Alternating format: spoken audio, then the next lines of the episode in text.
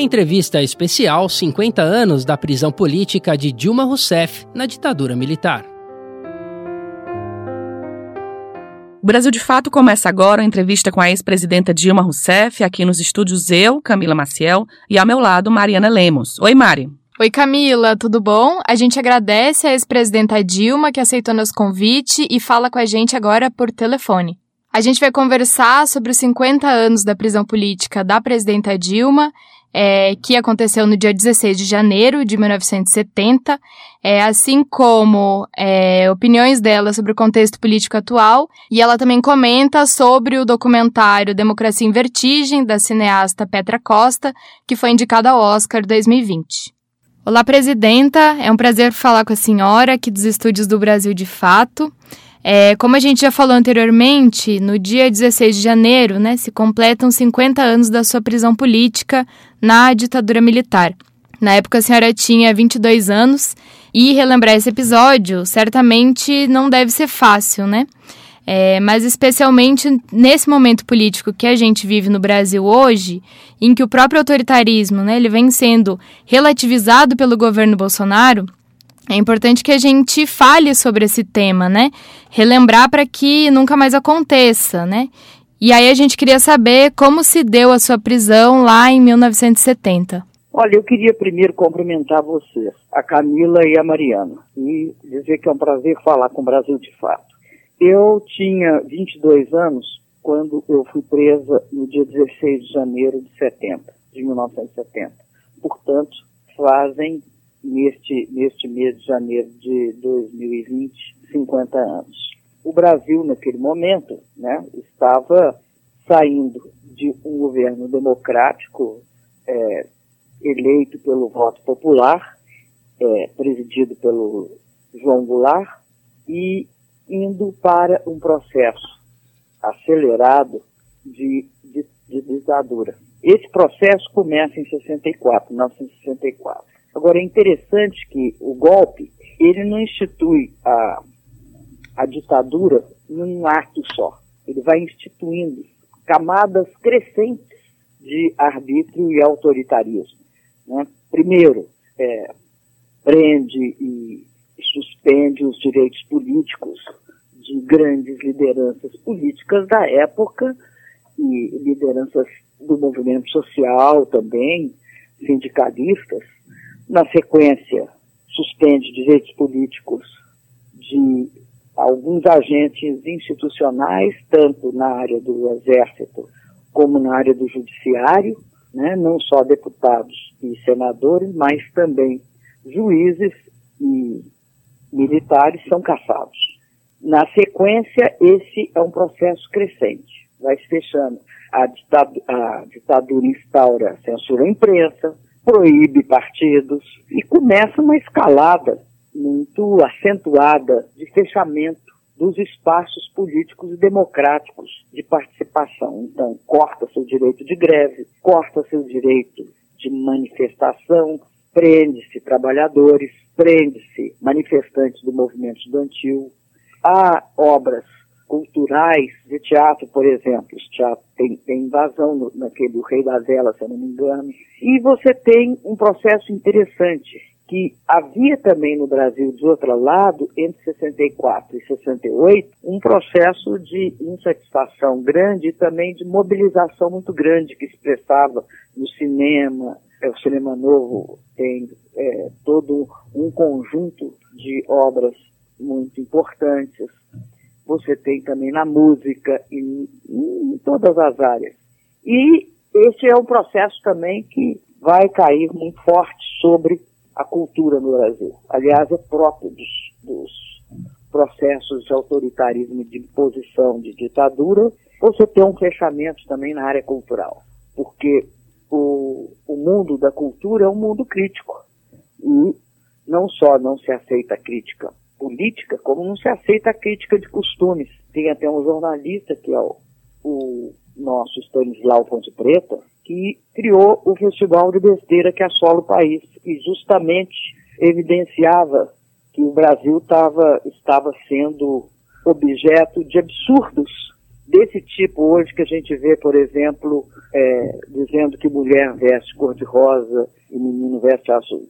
Tinha também naquele momento. Foi o Stanislau que evidenciou e, demarcou o que que acontecia quando você instaura o autoritarismo. Cria o festival de besteira que assola o país. E isso foi um crescendo.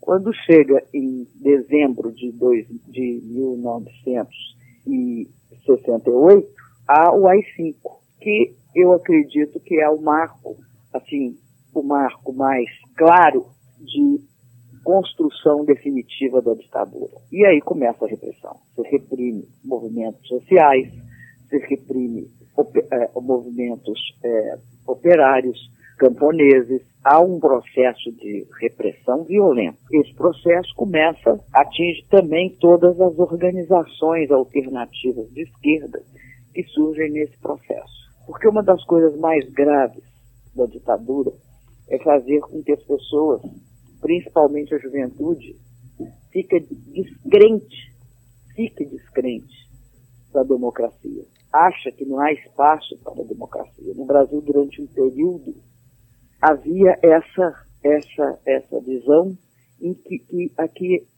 a, as elites jamais deixariam um espaço democrático para as pessoas se manifestarem. Tudo isso leva a movimentos e a construção de organizações políticas fora das organizações tradicionais, porque o, a ditadura militar ela instaura um bipartidarismo entre Arena e MDB. Só tem, só autoriza dois partidos, ela caça todos os demais partidos, proíbe a organização desses referidos partidos. Então, surgem organizações clandestinas.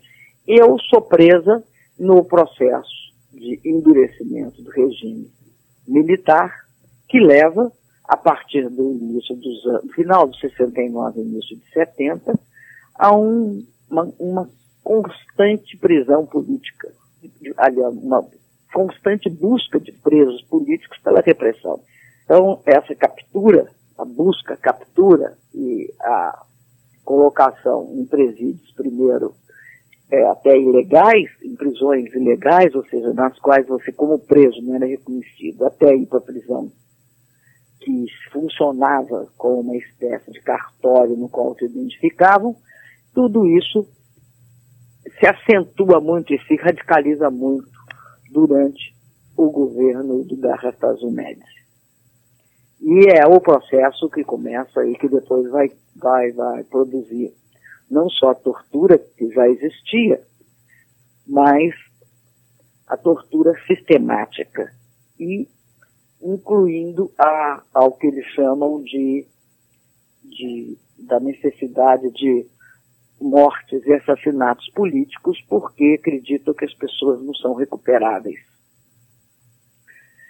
E é nesse contexto que no início dos anos 70 já tinha sido criado o DOI-CODE em São Paulo e no Rio, em outros estados, mas o foco principal foi São Paulo e Rio. Eu fui presa em São Paulo pelo DOI-CODE 1 do primeiro exército, não, o DOI-CODE 2 do segundo exército.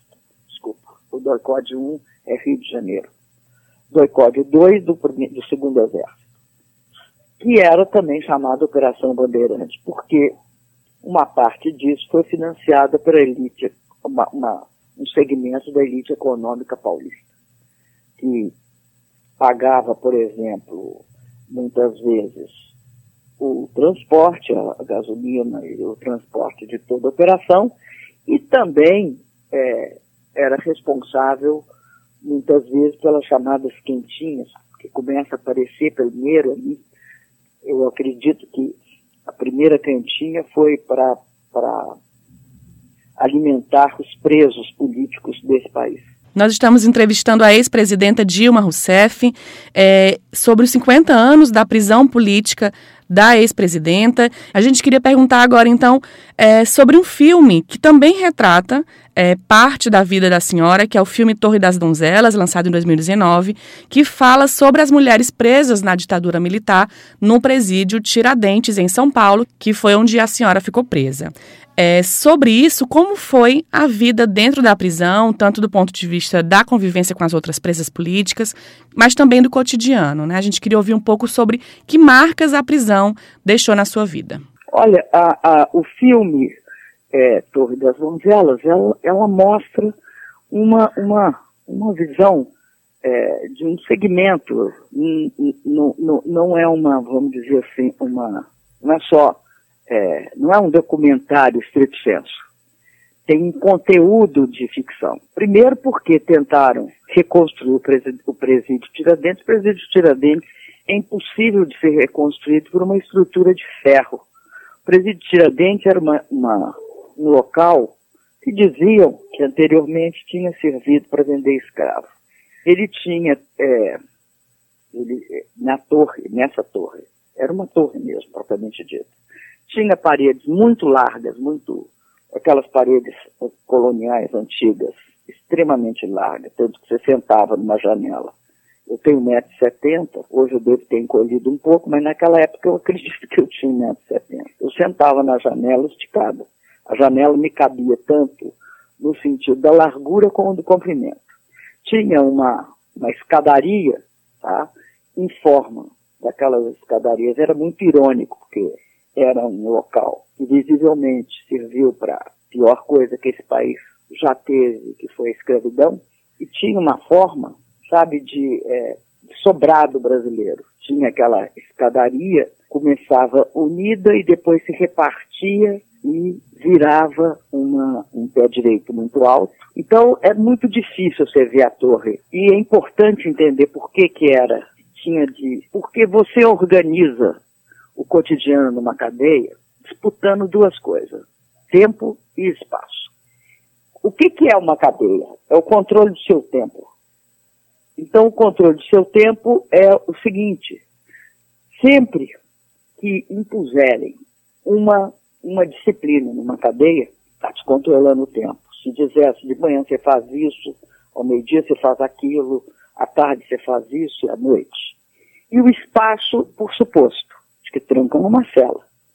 Qual foi a, a, vamos dizer, iniciativa política que as presas tiveram, as presas mulheres tiveram dentro da torre?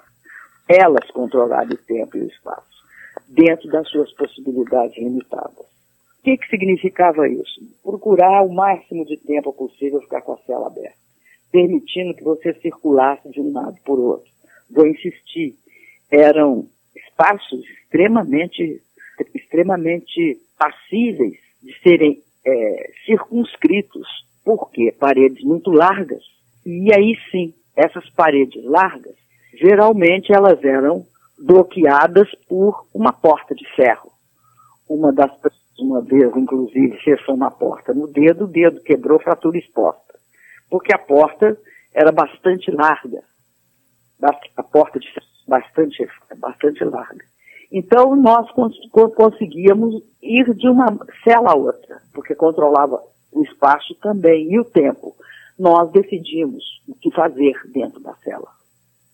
Nós começamos a, a, a cozinhar nossa própria comida, a buscar nossos livros, né? o maior volume de livros possíveis, possível dentro de uma prisão. Eu acho que uma das, das coisas mais importantes que nós conquistamos foi isso. Tínhamos muitos livros. E conseguimos fazer uma. e ter discos. Né? Eu, eu conheci tango na prisão. Existia tango. Né? Naquela. Não, não era da minha área eu, eu, era de Minas Gerais, eu sou de Minas Gerais, nasci em Belo Horizonte. E vivi minha vida, a, a início da minha vida adulta lá e depois fui para o Rio. Então, é, a, a, o cotidiano é uma disputa constante. Preso é um preso, principalmente quando está em grupo, um preso individual é diferente. Sozinho, porque a solidão na cadeia é uma coisa muito dura. Por isso, eu acho que é, o presidente Lula tem um grande mérito de ser, ter sido capaz de construir para si uma vida decente dentro de uma prisão. Porque você constrói uma vida decente, mas nós tínhamos muitas companheiras, era muita gente, então construímos uma vida uma vida é, cotidiana, apesar de, né, apesar dos pesares. E ao mesmo tempo, né, construímos também uma vida, de uma certa forma, uma vida política. Porque a gente é, dirigia o, dentro das nossas possibilidades, ou seja, limitadas, a gente dirigia a nossa vida. Nós definimos quem, quem como é que cozinhava, quantas equipes eram, quem lavava a torre, quantas vezes por semana, quem entrava.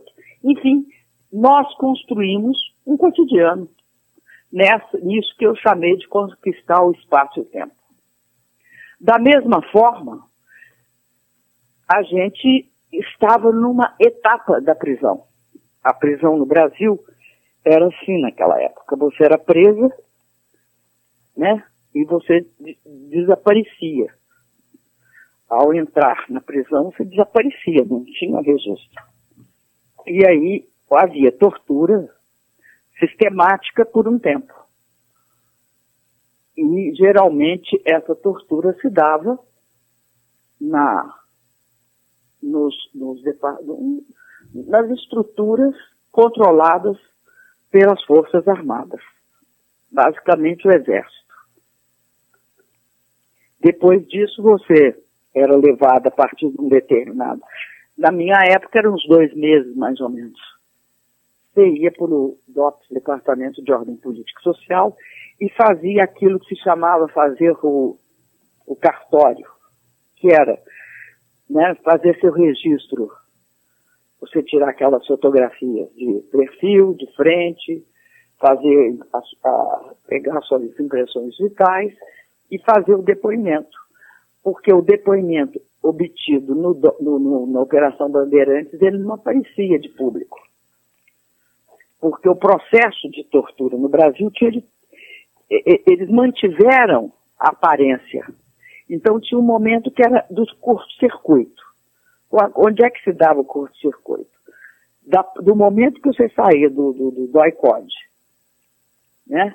o processo de cartório é o processo de curto-circuito. Ele te legalizava. Então, esse é um momento né, fundamental. Por quê? Porque é aí que os dados do processo começariam a aparecer. E tinha outra característica também. também eu vi aqui no eu vi aqui repetida nesses processos da Lava Jato, que era eles segmentavam a acusação. O que, é segmentar a acusação? Né? Eu integrava uma, uma, uma, uma organização política. Eu, eu não, nunca participei de ação armada, etc mas eu integrava uma, uma organização política. Então, eu não era condenada por integrar a organização. Eu era condenada por, por, pelos estados por onde eu andei. Então, eu tinha um processo em Minas, um em São Paulo, um em, em, em, no Rio de Janeiro.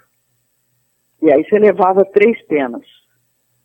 Por isso, porque isso também te mantinha na cadeia, né? Quando você saía mesmo é, sobrando tempo depois de cumprir, eu fui condenada a, eu acho que a seis anos e um mês. Eu cumpri três anos. Os outros, depois, eu cumpri três anos por quê? Porque meu processo, a, a justiça derrubava as sentenças, que se era julgado três vezes pela mesma coisa.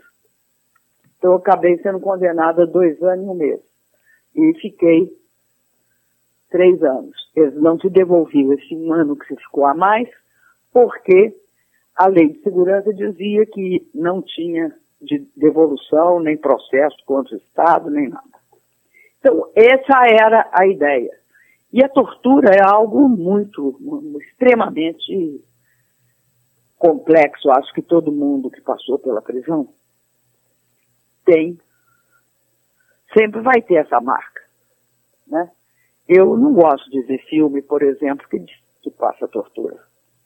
Não é que eu não goste, eu não vejo. É pior, não, não quero ver. É, a tortura é algo que mexe com aquilo que é mais profundo e que te constitui você. O que, que constitui um ser humano? A imensa capacidade de sentir dor física e, e, e, e psicológica também. Mas a física é algo algo que nos identifica com o resto da humanidade e inclusive com os mamíferos, os animais, eles também têm dor. A dor é uma coisa, no caso do ser humano, uma coisa que ela é ela é sempre uma ameaça de morte quando se trata de tortura. Uma está ligada à outra. Então é dor, a percepção da dor e da morte. É isso que a tortura é. E, e, e todo mundo, todo mundo, todos nós, cada um de nós, todos nós, temos horror a ter dor. Cada pedaço do seu corpo reage à possibilidade da morte. Por isso que quando a pessoa está com muita depressão, aquela se mata. Se ela não tem depressão, é muito difícil alguém se matar. É, é complicadíssimo. Não se mata. Mesmo em situações limites, para você dar esse passo é algo muito difícil. Então, nós, nós temos de enfrentar o fato de que trabalham com isso trabalham com dor morte. É isso com isso que a tortura trabalha. Dor e morte, sistematicamente. E com uma algo terrível, que é fazer a pessoa perder a dignidade. Esse é o componente da dor psicológica. Eles querem que você perca a dignidade que você, que você traia suas convicções, que você abandone o que você pensa. Isso é talvez a, a decorrência maior da prisão. Você é preso e é isso que faz. Eu tenho imensa solidariedade por alguns dos companheiros que foram levados a renunciar as suas convicções depois de processo de tortura, indo à televisão. Que solidariedade que eu tenho com eles. É porque é essa, essa, esse processo, que é o processo de destruição de alguém. É o processo de fazer com que a pessoa se, se, se transforme num morto-vivo. Né? O que, que faz uma pessoa depois de trair o que pensou, o que trair a si mesmo. Fica morto andando pela rua. Então, essa, esse processo, que é o processo que os Estados Unidos faziam em Abu, Abu, Abu Ghraib, é o processo que, que você percebe que ele tem um componente extremamente fascista ou nazista de destruição da pessoa, esse processo é é um, é, vamos dizer, um complemento elevado à enésima potência da tortura. E da morte também. Então eu vi, eu, eu, eu, eu, eu vivi, é, eu vi gente que foi levado a esses extremos. E acho que as, cada um de nós só aguenta tortura se enganando. Você fala, ah, agora aguento mais cinco dois minutos. Agora eu aguento mais três minutos. Porque você não imagina que você vai aguentar um dia, porque isso é eternidade quando tem dor.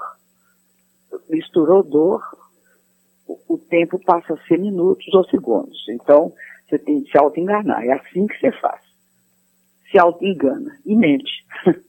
Uma vez eu fui para o Senado e um senador, se eu não me engano, Agripino Maia, disse, mas você mentiu perante a tortura. Eu tenho orgulho de ter mentido. Na, na, na, ditadura, ou você mente ou você não sobrevive. Na democracia que se fala a verdade. Então, é essa, esse é o processo. E tem uma opção de pessoas, todas as pessoas que estão ali dentro do, do, do presídio passaram por isso. Elas viveram isso, então isso está subjacente. A gente ri, a gente brinca, a gente joga vôlei sempre que pode, ou sempre que conquista esse espaço, mas a gente tem essa marca. Cada uma de nós. E é com isso que a gente convive e cria cotidiano, porque né, tem também uma outra vantagem. A gente tinha 20 anos. A gente achava uma pessoa de 30 muito velha. Né? Então, quando você tem 20, também é mais fácil tudo isso. É mais.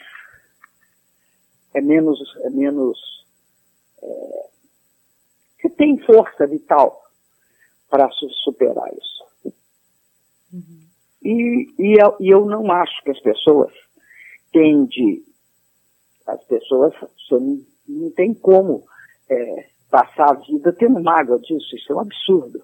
Não é possível ter ódio. O ódio é dar a quem fez isso contigo o, um poder que não pode ter. Você tem de olhá-los como eles são banais. São banais. São, podem ser taxados de criminosos, mas qual criminoso não é um pouco banal? Hoje a gente vive um cenário em que o governo Bolsonaro tem o militarismo como uma de suas bases. É, a gente já tem casos de censura, pesquisadores, artistas, organizações sociais. Presidenta, na sua avaliação, é possível relacionar esses dois momentos? Quais são as aproximações do tempo da ditadura com a conjuntura atual que a gente está vivendo? Olha, eu acho que, que tem uma questão que é a seguinte: são diferentes. Quando ocorreu o processo é, da ditadura, você tem um tipo de governo né, a forma política ditadura, ela implica, a gente fazer uma imagem que talvez fique mais fácil, ele, é, é, se você imaginar que a democracia é uma árvore, a ditadura implica num corte radical da árvore. Você corta galho, você não deixa pedra sobre pedra, você tira todos os direitos. Organização, é, manifestação, é, o Congresso você fecha, você fecha todas as todas as hipóteses. A, a sociedade como um todo ela é atingida. Nesses processos que nós estamos vivendo, na crise do neoliberalismo, no caso brasileiro, você tem, e considerando a democracia uma árvore, você tem uma espécie de invasão da árvore por fungos parasitas e processos de contaminação que corroem a democracia por dentro. Aí você tem, por exemplo, a Lava Jato. A Lava Jato talvez tenha sido o instrumento maior para, para construir a pauta neoliberal. A, a, a Lava Jato ela existe para construir o quê? A possibilidade de direitos dos trabalhadores, a possibilidade de uma reforma da Previdência que produz 1 milhão e 300 mil pessoas esperando aposentadoria, com fila, voltou a ter fila, coisa que nós tínhamos acabado com as filas do INSS. Produz a venda das nossas estatais, venderam a Embraer para a Boeing, uma empresa que está em crise, porque caiu aquele jato Max deles e porque eles já vinham tendo problemas, a ponto da Airbus ter passado a Boeing agora. Mas, de qualquer jeito, eles entregam a soberania brasileira, porque eles se submetem a todas as exigências neoliberais. Do neoliberalismo tardio, que já está em crise no mundo, que cria uma brutal desigualdade, destrói as políticas sociais e a redução imensa da miséria e da pobreza que nós fizemos. Pois bem, isso só ocorre porque uma operação Lava Jato constrói a narrativa da corrupção. E essa narrativa da corrupção, ela é estratégica para quê? para destruir toda a hipótese, não só o PT, eles atingem o PT, sobretudo, mas de, destroem os outros partidos de direita, de centro. Tanto é que surge o neofascismo do Bolsonaro. Então, o fenômeno, o fenômeno do neofascismo é típico desse processo. O outro processo é ditadura militar. Eu não quero fazer juízo de valor, acho que os dois são péssimos tá? Mas nesse caso do, do, do neofascismo, você ainda tem espaços democráticos. Há que perceber isso. O que não significa que o povo brasileiro possa sofrer muito mais sobre, sobre a, a o governo de, um, de, de, de, uma forma de extrema direita, como é a do Bolsonaro, que é contra tudo, é contra, contra todos os aspectos culturais da vida, que se coloca de joelhos perante os Estados Unidos, que faz com que o país perca toda a autoestima que conquistou nos últimos anos dos governos do PT. Então, é uma situação de descalabro. É descalabro econômico, é descalabro social, é descalabro político, cultural. Não tem área que não tenha essas feridas. São diferentes. Por quê? Por exemplo, o governo Geisel. O governo Geisel não é um governo entreguista. É um governo que autorizou a morte, né? que é absolutamente é, né? sem, sem, sem palavras que não sejam a, aqueles adjetivos que a gente tem de, tem de usar. Né? É, é um terror de Estado, é um absurdo, né, a morte de, como forma de, de luta política, morte de adversários políticos, que é o caso da autorização de morte dos presos na época do governo Geisel. Mas o governo Geisel tem um mérito. O governo Geisel defendeu a economia brasileira. E esse mérito vai ser, vai se reconhecer dele. Né? Não, foi, não, não entregou o país, não, não, não negociou a soberania do país. É, a gente está no ano eleitoral, as eleições municipais já apontam, né, já dão sinais de um cenário para 2022 também. É, a senhora foi candidata ao Senado em 2018, uma eleição que foi marcada pela ascensão do bolsonarismo. É, eu queria saber se a senhora tem planos de se candidatar em algum momento. Não, não tem Não tem mais planos eleitorais. Uhum. Eu tenho planos políticos, não, o que não significa planos eleitorais. Né? A gente faz política mesmo não, uhum. não concorrendo à eleição, né? Sim. E aí, em relação ao cenário das eleições, né, tomando como lição aí o cenário das eleições de 2018, o é, que, que a senhora aponta como uma postura do que deveria ser a esquerda brasileira numa próxima disputa eleitoral? A esquerda brasileira e os progressistas brasileiros tinham de se unir. Eu acho que é isso que todos acreditam. Eu não vejo, eu acho interessantíssimas propostas sobre é, é necessário ir ao centro. Só que tem que quem fala que é necessário ir ao centro, ou seja, que as políticas né, de consenso que levem a uma desradicalização, que possibilitem uma despolarização, elas partem do princípio que há um centro, um centro político. De fato, no Brasil houve um centro político. A gente pode até chamar esse centro político de centro democrático. Esse centro democrático, ele estava claro ali na, na Constituinte de 88. Você tinha o doutor Ulisses, né? você tinha Mário Covas, né? você tinha pessoas de estatura que eram pessoas que tinham compromisso com o país. O que, que aconteceu?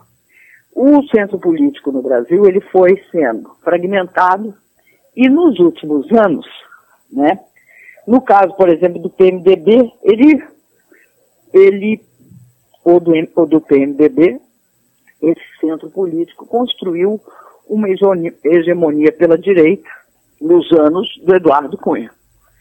Mas não foi isso só que aconteceu. A arma Lava Jato, que ela é fundamental ela foi construída para destruir o PT, mas ela teve também um efeito, que foi atingir os partidos que não estavam previstos para serem atingidos, como o PSDB. Mesmo eles sendo tratados de forma absolutamente diferenciada, eles foram bastante atingidos, em especial né, o, aquele que não soube perder senhor o, o, nosso querido golpista, uhum. que não soube perder. Uhum. É. Bom, uhum. mas eles afetaram ao, ao, ao, construir um governo ilegítimo, como o do Michel Temer, e levar para o governo toda a proposta. O, o Temer tem razão quando diz que o, o Bolsonaro completa ele. É verdade, os, ambos são neoliberais. O que, que acontece? Acontece que o centro é destruído, o centro se destruiu. Até melhor dizendo, ele se destruiu. Aécio Neves, o José Serra, pelo PSDB. O, o PSDB desmontou. O, Renal, o, o, o Alckmin era, foi, foi um, um, um concorrente importante a presidente. Levou 4% dos votos numa eleição. Na última eleição que produz Bolsonaro. O centro foi destruído pelo processo. Não cria um cara de centro-direita graciosamente. Ao contrário do que ocorreu na Espanha, ah, desculpa, nos Estados Unidos e na Alemanha, tá? que o neoliberalismo se impõe nos marcos da democracia liberal, aqui, para impor o neoliberalismo, foi necessário um governo neo, neo, neofascista. E esse governo neofascista, ele se constrói na destruição do centro. Então, qual é o, o centro que é passível de conversar, que não esteja completamente comprometido e contaminado pela política neoliberal neofascista, porque achar que o neofascismo é algo solitário, sozinho, e não é com uma, uma espécie de irmão siamês do neoliberalismo, é não entender a história, é não perceber que aqueles que posam centro e são neoliberais, eles compactuam com o neofascismo. Podem até né, franzir os narizes, levantar as sobrancelhas, mas apoiam. Porque só eles podem entregar as reformas neoliberais que eles querem. Então, a, a eleição precisa desse polo, democra, é, desse polo verdadeiramente democrático, que é integrado pelo pessoal mais progressista de esquerda e que percebe que não existe neofascismo sem neoliberalismo e não existe neoliberalismo sem neofascismo. Não dá para acreditar na divisão desses dois. É isso. Uhum. Que caracteriza a eleição de 2020. E, presidenta, já para a gente ir terminando a entrevista, é, sobre o documentário Democracia em Vertigem, só se fala disso nessa última semana, né? Quando o filme foi indicado como o melhor documentário para receber o Oscar 2020. Como que a senhora recebeu a notícia da indicação do filme e o que significa politicamente esse reconhecimento internacional da obra da Petra Costa? Olha, eu acredito que o filme Democracia em Vertigem ele tem um grande mérito, que é denunciar o surgimento no Brasil de um processo de extrema direita que, de uma certa forma, tem características similares ao que acontece em outros países do mundo. Mas, para efeito a só do país, eu considero que é muito importante o que a Petra Costa mostra nesse filme. Porque ela mostra com imagens do momento o que, do ponto de vista dela, ocorreu. E do meu ponto de vista também, que foi um golpe de Estado. Ou seja, um processo sem base no, no, no, nos fundamentos jurídicos da Constituição brasileira, que prevê um impeachment no caso de crime de responsabilidade, sem crime de responsabilidade, coloca na pauta um golpe de Estado, justamente para viabilizar uma agenda que tinha sido derrotada em quatro eleições consecutivas. Eu acho que essa narrativa, ela mostra com toda a ação daquele da, da, dos principais sujeitos daquele momento. Então, a imprensa, a, a, a responsabilidade da imprensa nesse processo do golpe está evidenciada, a responsabilidade do PSDB, a responsabilidade, o surgimento das lideranças de direita que hoje ocupam o cenário e, sobretudo, ela evidencia como é que isto abriu caminho para a chegada do Bolsonaro ao poder. É, a gente agradece muito a participação da ex-presidenta Dilma Rousseff por falar com o Brasil de Fato.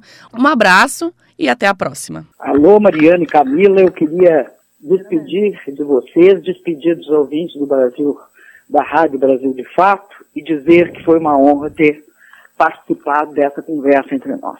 Um beijo. O Brasil de Fato entrevistou a ex-presidenta Dilma Rousseff. Nós conversamos sobre os 50 anos da prisão política da ex-presidenta, completados no dia 16 de janeiro. Nós falamos também sobre os planos eleitorais de Dilma e, claro, da indicação ao Oscar 2020 do filme Democracia em Vertigem, que narra os fatos relacionados ao golpe de 2016.